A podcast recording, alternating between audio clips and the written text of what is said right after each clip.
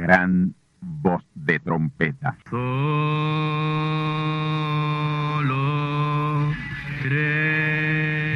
Saludos amigos y hermanos radioyentes.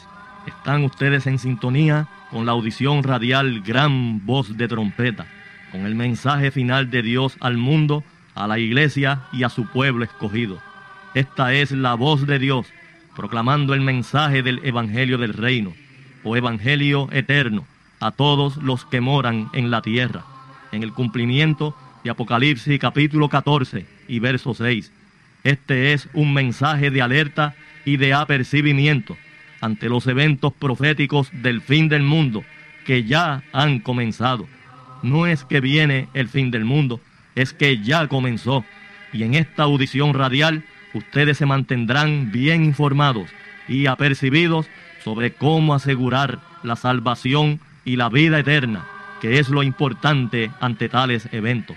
A continuación, ustedes escucharán no un mensaje doctrinal ni dogmático, sino la pura palabra de Dios, probada con las escrituras, la verdad como la verdad es, pues conoceréis la verdad y la verdad os libertará.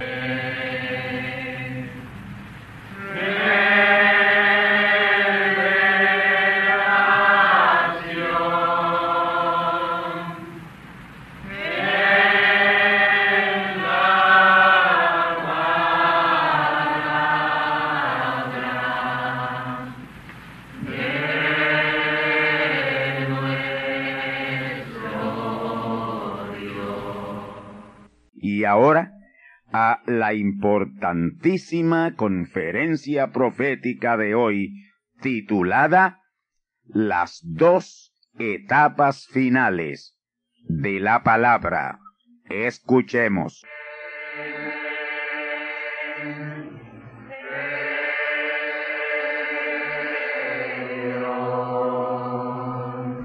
Apocalipsis 10, 1 al 3.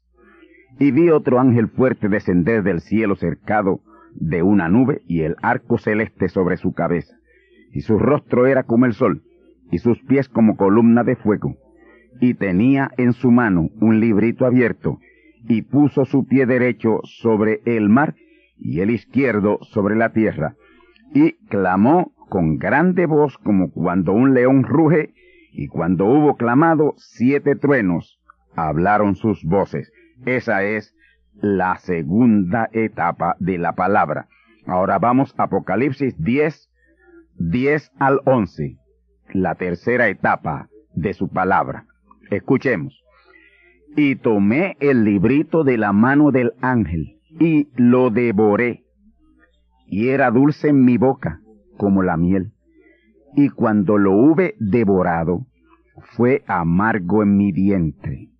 Y él me dice, necesario es que otra vez profetices a muchos pueblos y gentes y lenguas y reyes. Las dos etapas finales de la palabra. Ese es el tema sobre el cual estaré disertando en esta ocasión.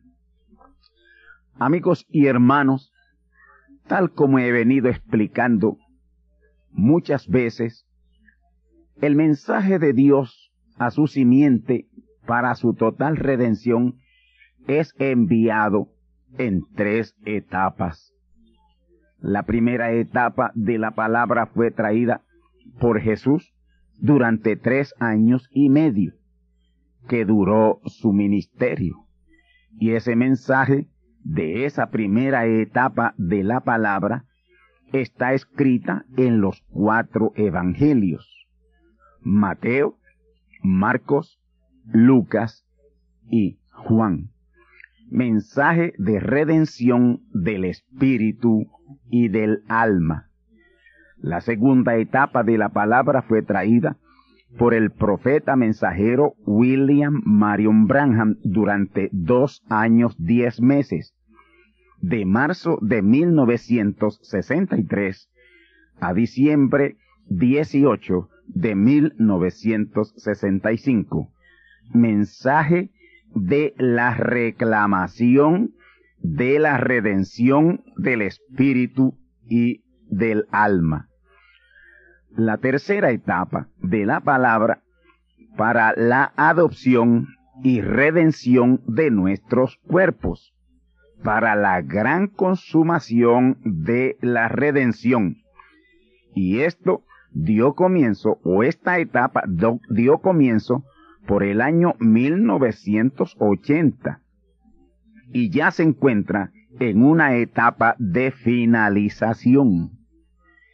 Y el capítulo 3 de Segunda de Pedro, el cual estaremos usando para este mensaje, además de Apocalipsis 10, nos va a señalar estas grandes verdades para este tiempo. Este capítulo 3 de Segunda de Pedro toca directamente las dos etapas finales de la palabra, de las cuales el apóstol tuvo revelación. Este es un capítulo de este y para este tiempo final, el cual abarca las dos venidas finales de Cristo en las dos etapas finales de la palabra. Y este capítulo en especial está dirigido a los carísimos, carísimos del Señor, su simiente predestinada de los últimos cincuenta años de este siglo final. En el encabezamiento de este párrafo de su carta a los carísimos, que es a quienes es dirigida, la misma es con el fin de despertar el limpio entendimiento de la simiente de ese día, que es la que tiene limpio el entendimiento. Es imposible entender la palabra hoy si no se tiene limpio entendimiento. Si ese limpio entendimiento es porque está completamente fuera de dogmas, credos, tradiciones, legalismos, mandamientos de hombres. Usted, para tener limpio entendimiento, tiene que estar completamente fuera de todo eso. Fuera de dogmas, credos, tradiciones y mandamientos de hombres. La simiente de Dios viene con limpio entendimiento, pero entra a un mundo tan sucio y contaminado en lo espiritual que es contaminado. Y por eso tiene que pasar por la exhortación del ángel mensajero para no caer en esa contaminación espiritual que es una contaminación terrible. Segunda Pedro capítulo 3 y verso 2 indica claramente que la exhortación es para refrescarle la memoria, que es uno de los sentidos o facultades del espíritu. La memoria es una facultad del espíritu, porque cada simiente de Dios es en Dios desde antes de la fundación del mundo. Y esta palabra que usted está oyendo hoy, ya antes de la fundación del mundo usted la conocía, porque usted y yo, si somos simiente verdadera de Dios, estuvimos con Dios todo el tiempo. Usted estaba en ella y por eso la conocía. Usted conoce su casa y sabe dónde está cada cosa aunque esté fuera de ella. Y a medida que nos vamos acercando a casa, él nos está recordando cada cosa y ellas nos están viniendo a la memoria. Por eso es que bien difícil, es bien difícil que un escogido de Dios pueda ser engañado por esos falsos ungidos tremendamente artificiosos en el error. La simiente no puede ser engañada lo que ellos predican no nos asienta en el asiento del alma, porque no está ahí no es palabra de Dios. La simiente solo puede recibir la palabra. Cuando la serpiente engañó a Isha, usted y yo estábamos allí, en Teofanía, y supimos exactamente lo que pasó entre la serpiente y la mujer. Por eso nunca nos asentó bien la ridiculez de la manzana. No pudimos aceptar eso. Eso es ridículo. Pero cuando conocimos en esta carne lo revelado por el profeta mensajero Branham, enseguida nos asentó bien porque lo registró la computadora del alma. Esa data estaba ahí y cuadró perfectamente con la revelación o la revelación cuadró perfectamente con la data que estaba grabada en el alma. Y en cuanto a los burladores nosotros teníamos ese conocimiento. Y por eso, a pesar de que se nos ha burlado en la cara, lo pasamos por alto, se burlan de lo que predicamos hoy, pero un día de esto será el lloro y el crujir de dientes para todos esos burladores que están cuestionando este mensaje. Cuando les decimos que ya Cristo vino por segunda vez, que es una historia ya de treinta y tres años, se burlan de nosotros, con el argumento de que cuando Él venga todo ojo le verá. Preferimos callar la boca, haciendo exactamente lo que Dios haría. La simiente de Dios sabe que cada cosa en Dios tiene su tiempo. Dios y su palabra es uno y el mismo. Está escrito que en los postrimeros tiempos vendrían burladores. Note, postrimeros tiempos. Les decimos que Cristo viene tres veces, que ha venido ya dos veces y que su tercera venida está en proceso y no pueden creerlo porque son de la mala simiente de la descendencia de Caín que vino por la serpiente. Ahora, noten, Pedro usa la palabra postrimeros días, lo cual significa algo más que últimos o postreros. Postrimeros es ya finalísimos días. Usted con frecuencia oye a esos burladores diciendo, Cristo viene ya. Cristo está a las puertas, pero con sus hechos niegan lo que predican. Son unos hipócritas. Sus proyectos millonarios a largo plazo es una burla a sus prédicas de que Cristo viene pronto o Cristo viene ya. Realmente lo que ellos piensan es lo que dice segunda de Pedro, capítulo 2 y verso 4. ¿Dónde está la promesa de su advenimiento? En lo profundo de sus conciencias se cuestionan por qué no ha venido. Ellos dicen todo sigue igual, todo permanece como desde el principio, pero no es así. Es que no han podido captar lo que se ha cumplido ya. Lo que sucede es que todo ha estado sucediendo de acuerdo a la palabra y no de acuerdo a sus conceptos denominacionales. Ellos siempre han creído que la segunda venida de Cristo es en Jesús de Nazaret el hombre, apareciendo de nuevo. Y eso es antibíblico, eso es un dogma. El mismo Señor Jesús en San Juan capítulo 17 dijo claramente, Padre, he acabado la obra que me diste que hiciese. Usted les oye poéticamente hablando y diciendo, cuando se rasguen los cielos y aparezca la figura majestuosa de Jesús de Nazaret a levantar su iglesia, eso será glorioso.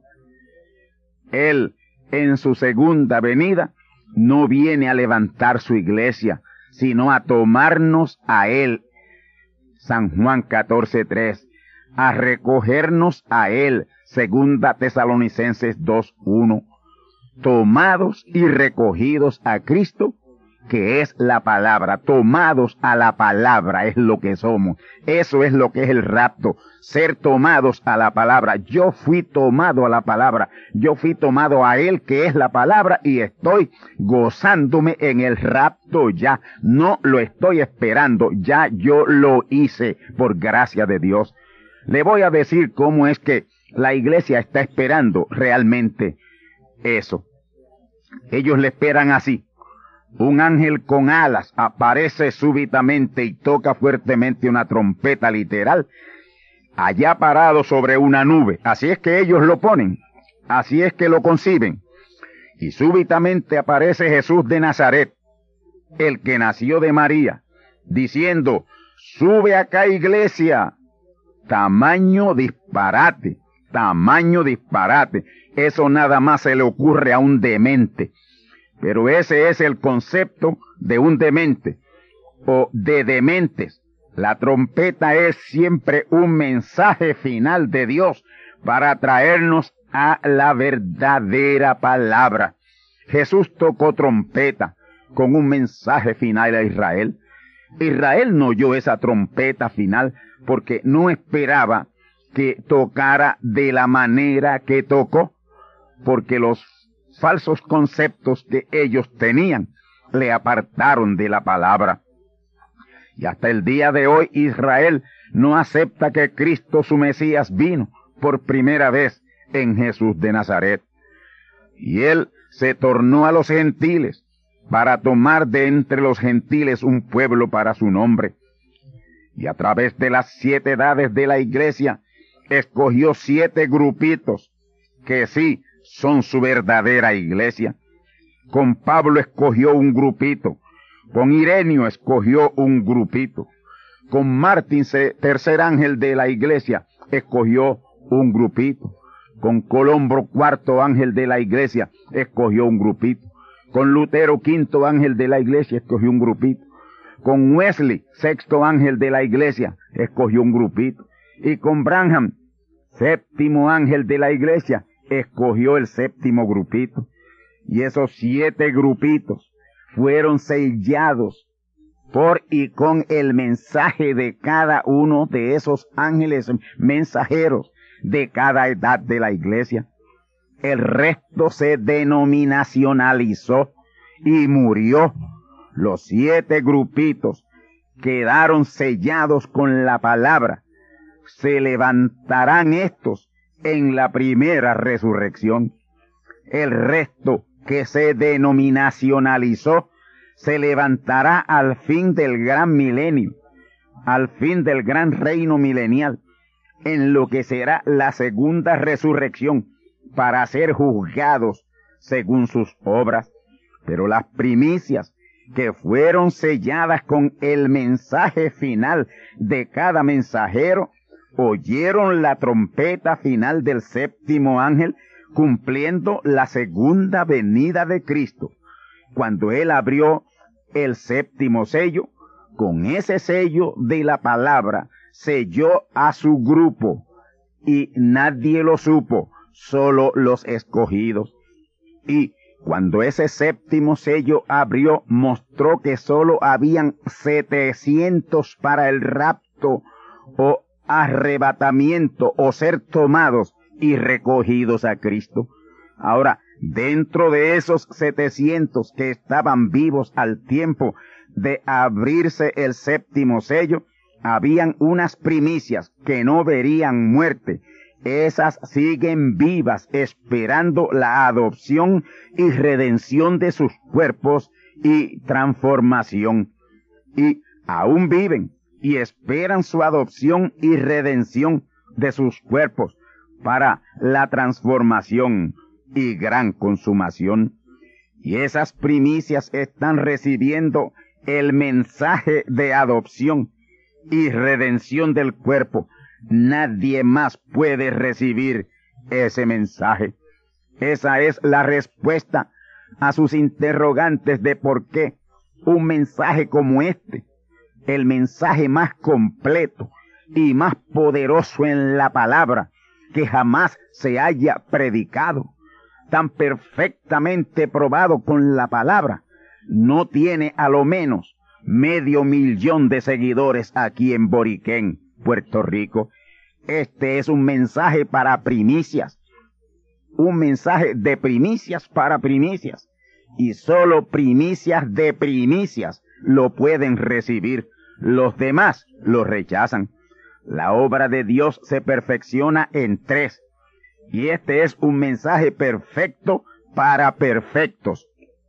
Y con la adopción de este grupito y la redención de sus cuerpos, todo el cuerpo de creyentes hijos de Dios de todas las edades y que están tanto en la séptima dimensión como en la sexta dimensión, millones de ellos serán adoptados y sus cuerpos serán redimidos y ahí será la gran consumación. Oh hermanos, lo que está por acontecer es grande. No hay palabras para describirlo. Yo me quedo mudo ante cosa tan grande.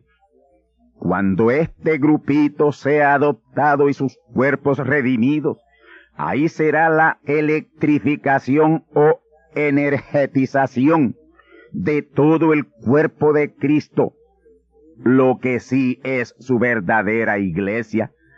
Ahí Dios habrá tomado su morada eterna, su cuerpo eterno, su templo eterno, su trono eterno, de eternidad a eternidad, porque su verdadera iglesia es morada eterna suya, su trono eterno, su templo eterno. ¿Se dan cuenta ustedes que este es un mensaje muy especial para un pueblo muy especial? Si Pedro llamó al grupo de todos los hijos de Dios carísimos, a este grupito final le llamaría super carísimos. Nosotros somos una super raza Hagamos alarde de lo que somos, pero sin hacer ruido, sin enorgullecimiento en lo natural. ¿Qué hora es en el reloj de Dios proféticamente hablando, amigos y hermanos? Para nosotros es la hora de reconocer lo que somos. Hay una historia que relata el profeta mensajero de un esclavo que nunca se doblegó ante su amo, siempre caminó con frente erguida. Un día le preguntaron al amo si él conocía el motivo de aquella actitud de aquel esclavo. Y él le respondió diciendo, es que su padre es un rey y él sabe que es un príncipe.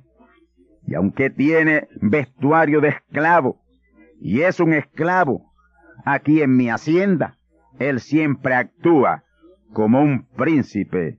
Él reconoce lo que es. Oh, gloria a Dios.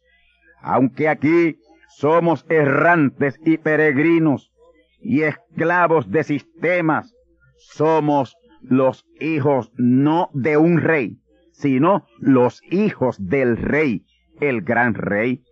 El profeta mensajero Branham exclamó en una oración, oh, si la verdadera iglesia del Señor, del Dios viviente, reconociera su posición y lo que es, y a renglón seguido dijo, así será algún día. Oh Padre, que sea pronto en este día, porque el pueblo de Dios aún no sabe lo que es ni aún lo que tiene. Oh hermanos, en vez de darle importancia a lo que la gente diga de nosotros, démosle importancia a lo que nuestro Padre Dios dice de nosotros. Dios le dijo al profeta y el profeta nos dijo a nosotros en uno de sus mensajes a las siete edades de la iglesia lo siguiente. No teman ustedes, manada pequeña, de todo lo que Dios es. Ustedes son herederos su omnipotencia es de ustedes. Esto mismo le dijo Jesús a sus seguidores. Él le dijo, no temas manada pequeña, porque al Padre le ha placido daros el reino. Oh hermanos, los dos más grandes mensajeros, Jesús y Branham, fueron portadores de esas gloriosas nuevas a nosotros. Y yo hoy, por tercera vez, repito esas palabras dadas de Dios a su pueblo, a su pequeña manada. Manada pequeña, no temas, por nada estés afanosa y por nada estés preocupada de todo lo que nuestro Padre Dios es.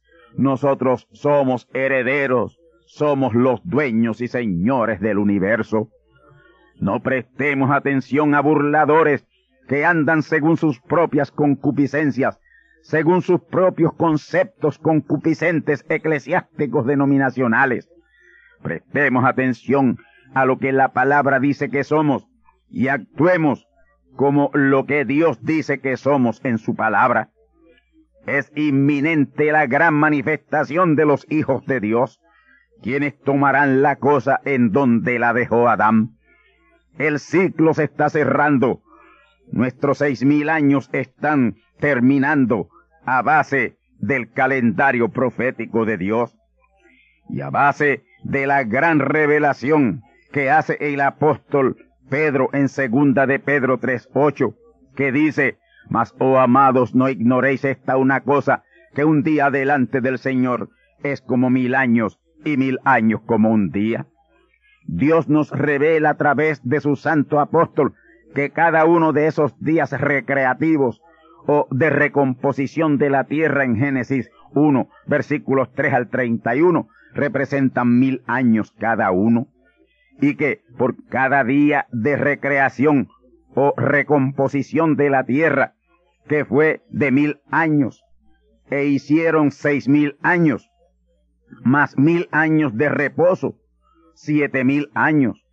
El mismo tiempo nos es dado y está terminando, todo está tocando a su fin.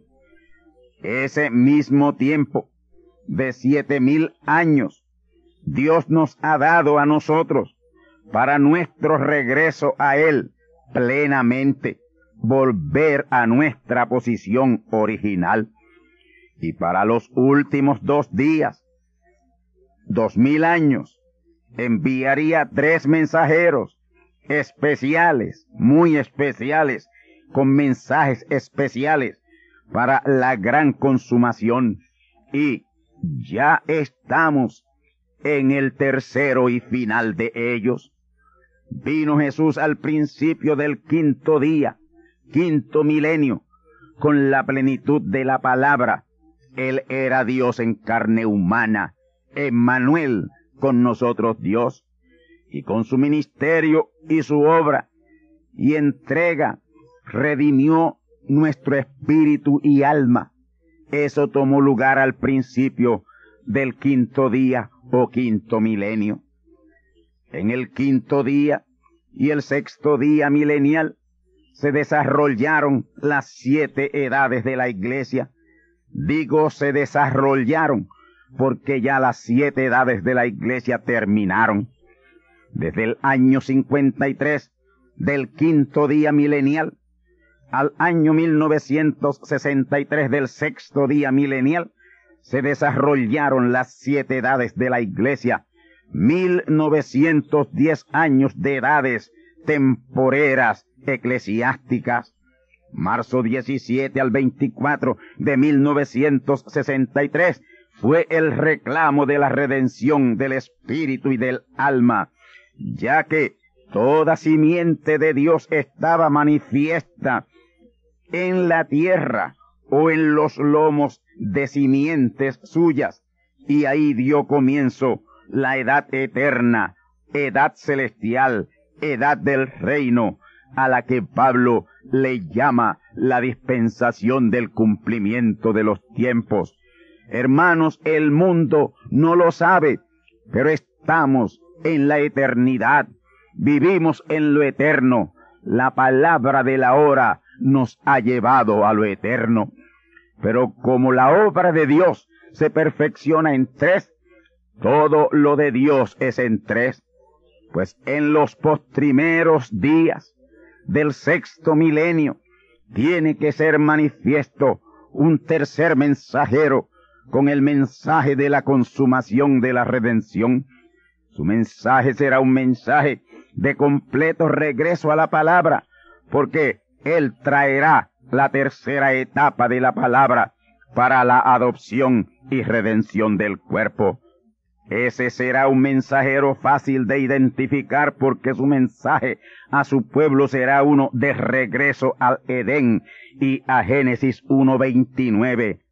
Alimento correcto en lo físico y en lo espiritual, además de la limpieza y desanimalización de nuestros cuerpos, nuestra carne y nuestra sangre, porque la carne y la sangre no pueden heredar el reino de Dios, ni la corrupción puede heredar la incorrupción. Primera de Corintios capítulo 15 y versículo 50. Lo que Pablo está diciendo aquí es que para este tiempo final, para estos postrimeros días, ningún carnívoro, ningún come carne sucio, con una sangre animalizada llena de células animales, puede en este día entrar al reino de Dios. Este es un mensaje muy específico. Hoy, si usted no tiene su cuerpo limpio, usted no va a recibir la palabra de Dios. ¿Por qué? Dice bien claro la palabra el apóstol Pablo hablándole a los corintios que nuestro cuerpo es templo del Espíritu Santo y que el que no limpie su cuerpo, el Señor destruirá al tal.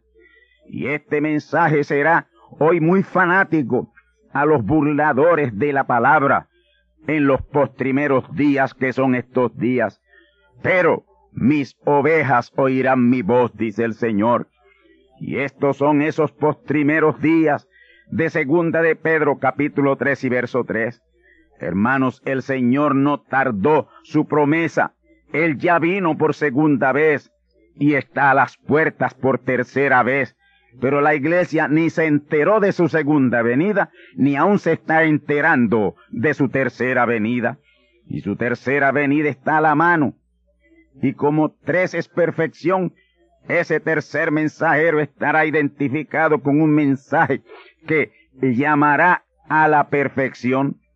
Y en ese día su suprema gracia nos dará suprema y perfecta fe para esa hora suprema que es esta hora final que vive el mundo. Tenemos que salir de los sentidos del cuerpo y de los sentidos del espíritu y vivir en los sentidos o facultades del alma manada pequeña, sojuzguemos los sentidos del cuerpo, salgamos ya de ese atrio de el ver, el oler, el oír, el gustar y el tocar. Sojuzguemos los sentidos del espíritu que son afecto, razonamiento, memoria, conciencia e imaginación. Y vivamos y movámonos en los sentidos del alma que son fe, amor, piedad, reverencia y adoración. Una vez moviéndonos en esos gloriosos sentidos o facultades del alma, habremos llegado a la perfección, que es la estatura del varón perfecto, segunda de Pedro capítulo 1. Ahí en segunda de Pedro capítulo 1 están los ocho gloriosos pasos a la perfección que son fe, virtud, ciencia, templanza, paciencia, temor de Dios, amor fraternal, caridad o amor de Dios, que es amor ágape. Pablo dijo en Primera Corintios capítulo 13 y verso 8 que la caridad, que es el amor ágapo, el amor de Dios, el amor divino, nunca dejará de ser. Y el apóstol Pedro nos dice que el amor es la coronación en el proceso de perfección. Y en Primera de Corintios capítulo 13 y verso 10 dice que cuando venga lo que es perfecto, entonces lo que es en parte será quitado. Lo que es perfecto ha venido, y lo que es perfecto es la palabra. Pero por supuesto la palabra completa, y ya la tenemos. Y la palabra completa se ha manifestado en tres etapas, y hoy por la gracia divina, la tercera etapa de la palabra está siendo manifestada con gran voz de trompeta, que es este mensaje final de Dios a su pueblo. Y ello es una clara señal de que se está cerrando el ciclo de los seis mil años dados al hombre. Y mientras no se cierre ese ciclo de los seis mil años, hay oportunidad de salvación aún. Terminados los seis mil años comienza el año siete mil, que es el comienzo del gran día de reposo, el gran reino milenial, y sólo habrá entrado los redimidos a ese reposo. Cuando empiece a contar de nuevo el tiempo que está detenido, sólo quedarán unos cuatro años, dos meses, para completar los seis mil años del hombre.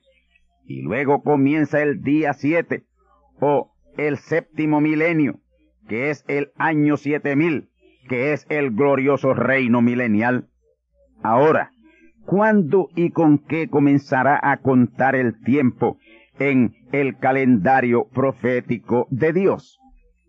Cuando haya terminado el gran avivamiento de los truenos para la gran ciega final de buen fruto de Apocalipsis 14, versículos 14 al 16. Y eso es lo próximo y está bien cerca.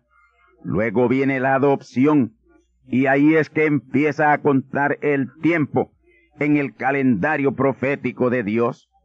Ya ahí solo quedarán unos cuatro años, dos meses, cincuenta meses o mil quinientos días para concluir el año seis mil y entrar en el año siete mil del glorioso reino milenial. Oh amados, manada pequeña, de aquí en adelante no ignoréis esta una cosa, que un día delante del Señor es como mil años, y mil años como un día. El fin está a la mano. El Señor no tarda su promesa, como los burladores de estos postrimeros días la tienen por tardanza, por no ver o entender o creer el perfecto cumplimiento de su palabra, por la terrible ceguedad denominacional en que están envueltos. Yo espero y pido a Dios que a lo menos puedan ver el gran cumplimiento de Apocalipsis 15.5, que tomó lugar, tomó lugar el sábado 16 de marzo aquí en Boriquén, la cual es una señal inminente del fin, una señal inminente en el cielo, la edad celestial, la edad de la palabra, sobre la gran consumación que está a las puertas. Y esa gran consumación estará precedida de las siete postreras plagas y terribles juicios que será lo que usará Dios para quitar el endurecimiento y sequedad de esa gran multitud de Apocalipsis 7.9. Este mensaje del Evangelio eterno, mensaje final de Dios, no lo ha hecho, pero las plagas y juicios que pronto caerán sobre este mundo, comenzando por aquí, por Boriquén, sí lo harán pues es luego de la apertura del templo, del tabernáculo del testimonio en el cielo, la edad celestial, la edad de la palabra, que esas siete plagas e innumerables juicios azotarán la tierra, comenzando por aquí, por Boriquén. Católicos, protestantes, evangélicos y en especial pentecostales, este mensaje del Evangelio eterno con gran voz de trompeta, no les ha sacudido y sacado de vuestras falsedades denominacionales en que ustedes están metidos, pero las plagas y juicios que le siguen a este mensaje lo harán. Así dice el Señor. El templo del tabernáculo del testimonio, Apocalipsis 15:5, Ya fue abierto en el cielo la edad celestial, la edad de la palabra, aquí en Boriquén, la tierra del Altísimo Señor. Y ahora lo que sigue son plagas y juicios. Prepárense para el terrible azote de Dios que les viene. ¿Por qué? A Apocalipsis 15.5. Lo que le sigue es Apocalipsis 15.1. Escuchemos. Y vi otra señal en el cielo grande y admirable que era siete ángeles que tenían las siete plagas postreras, porque en ellas es consumada la ira de Dios. Habitantes de Boriquén y de todo el mundo, seréis azotados de esas siete plagas postreras, con las cuales será consumada la ira de Dios, por rechazar este mensaje final de Dios con gran voz de trompeta. Ahora, tras el azote de las plagas, en las cuales y con las cuales es consumada la terrible ira de Dios. Ahora responderéis, ahora vais a responder, ahora estarán respondiendo tan pronto las plagas y los juicios vengan sobre ustedes. Así dice el Señor. Amén.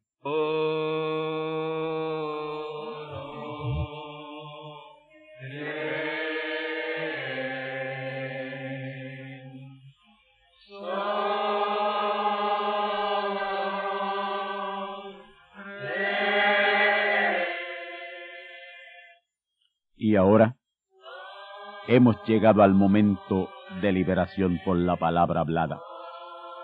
No por oración. No oramos por enfermos. Hablamos la palabra. Jesús nunca oró por un enfermo. Él dijo la palabra. Él habló la palabra. Y la palabra fue enviada. Y curó los enfermos. Resucitó los muertos limpió los leprosos, abrió ojos a ciegos, oídos a sordos, desató lenguas a mudos. Y la buena noticia hoy es que Él es el mismo, antier, ayer y hoy. Lo que Él hizo antier y ayer por otros, lo puede hacer hoy por ti. Tened la fe de Dios. Al que cree, todo es posible. Cree solamente y te será hecho. Enfermedad maligna, enfermedades producidas por demonios, virus, bacterias y gérmenes, os echo fuera y os maldigo con maldición de muerte, y proclamo liberación sobre todo oprimido del diablo, que él llene los requisitos para ser liberado. Enfermedad te declaro fuera de existencia, y pido la sanidad de los enfermos y la liberación de los oprimidos, en el nombre del Hijo de Abraham, el Todopoderoso Señor. Amén. Amén. La palabra ha sido dicha. La palabra ha sido hablada. Y tú estás liberado. Da gracias a Dios por tu liberación. Y ve y cuéntale a otros lo que Dios ha hecho por ti.